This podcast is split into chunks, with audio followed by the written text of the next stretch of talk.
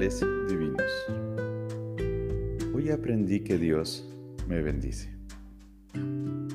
Deuteronomio 8:17 dice, y digas en tu corazón, mi poder y la fuerza de mi mano me han traído esta riqueza.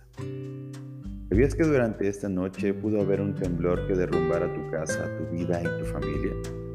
Sí, pudo haber un temblor o un terremoto y todo por lo que luchaste muchos años pudo haber quedado en el polvo.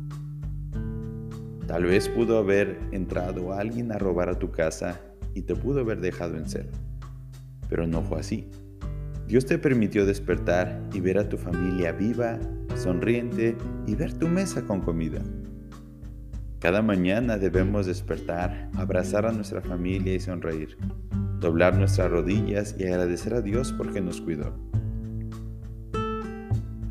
Las enfermedades repentinas, los fenómenos naturales y los sucesos diarios son el tipo de cosas que nos hacen darnos cuenta de que no tenemos el control de nada.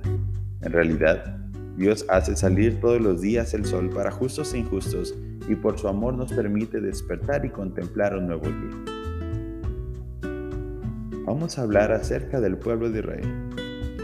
Este pueblo entraría a una tierra hermosa que Dios les daría, pero no sería fácil tomarla. Dios les entregaría esas tierras de gigantes, ciudades con murallas fortificadas y ejércitos peligrosos. Pero Josué y los varones de Israel tendrían que ir a la batalla a conquistar esos lugares por medio de espada y mucho esfuerzo. La guerra sería dura, pero Dios había prometido hacer caer esos ejércitos y ciudades en manos del pueblo. Por ese motivo Moisés le dice al pueblo que tengan cuidado de no creer que todo lo que poseerán y lograrán sería por sus fuerzas.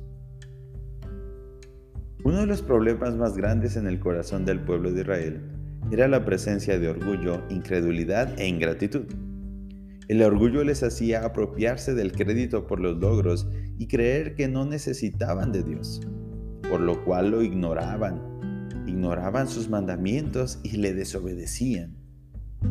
La incredulidad era evidente, porque al renegar y quejarse demostraban sus dudas sobre si Dios les iba a cumplir, proveer y dar lo que les había prometido.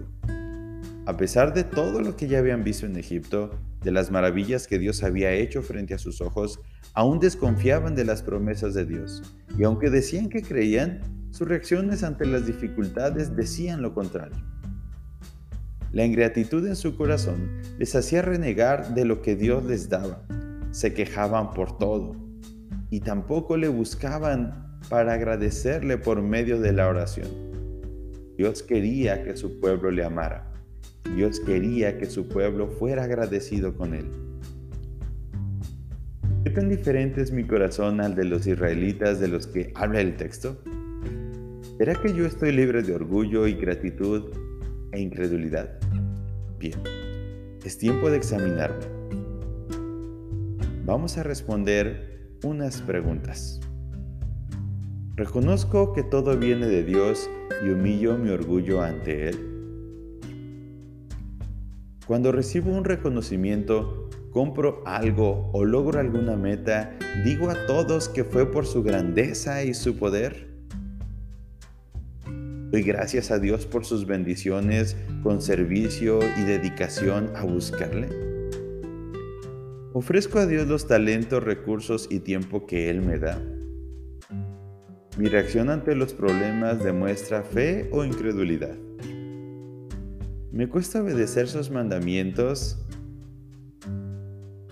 Es fácil para mí buscarle en oración, leer y meditar la Biblia y dedicar tiempo para servir en su iglesia. Bien, tú has respondido estas preguntas. ¿Hay raíz de incredulidad en tu corazón, ingratitud o orgullo? ¿Cómo puedo ser agradecido con Dios? En primer lugar, reconociendo su poder. Sí, reconociendo que todas las cosas que pasan en tu vida no son accidentales. Y dos, diciendo fuera de los ámbitos cristianos que todas las cosas vienen de Dios y muestran que te ama. Recuerda el Salmo 100, versículo 3. Reconoced que Jehová es Dios, que Él nos hizo y no nosotros a nosotros mismos. En segundo lugar, respondiendo con amor, buscando día a día una relación cercana y afectuosa con Dios, por medio de la oración, para agradecerle por sus beneficios y meditando su palabra para conocerle y obedecerle. Y en tercer lugar, sirviendo con gozo. También puedes agradecer a Dios por medio del servicio activo en su iglesia y dedicando los talentos y recursos que Él te ha dado al servicio de su reino. Te invito a orar. Padre, gracias por cuidarme todos los días, por demostrarme tu amor y jamás fallarme. Señor Jesús, gracias por salvar mi vida de la destrucción, por perdonar mis pecados y por demostrarme tu amor en la cruz. Enséñame a ser obediente al Padre, agradecido y servicial como tú. Espíritu Santo, gracias por consolarme en mis aflicciones. Enséñame a buscar tu corazón. Limpia mi corazón del orgullo, la incredulidad y pon en mi corazón gratitud y el deseo ardiente de servirte. Por favor, aumenta mi fe. Amén. Devocionales divinos.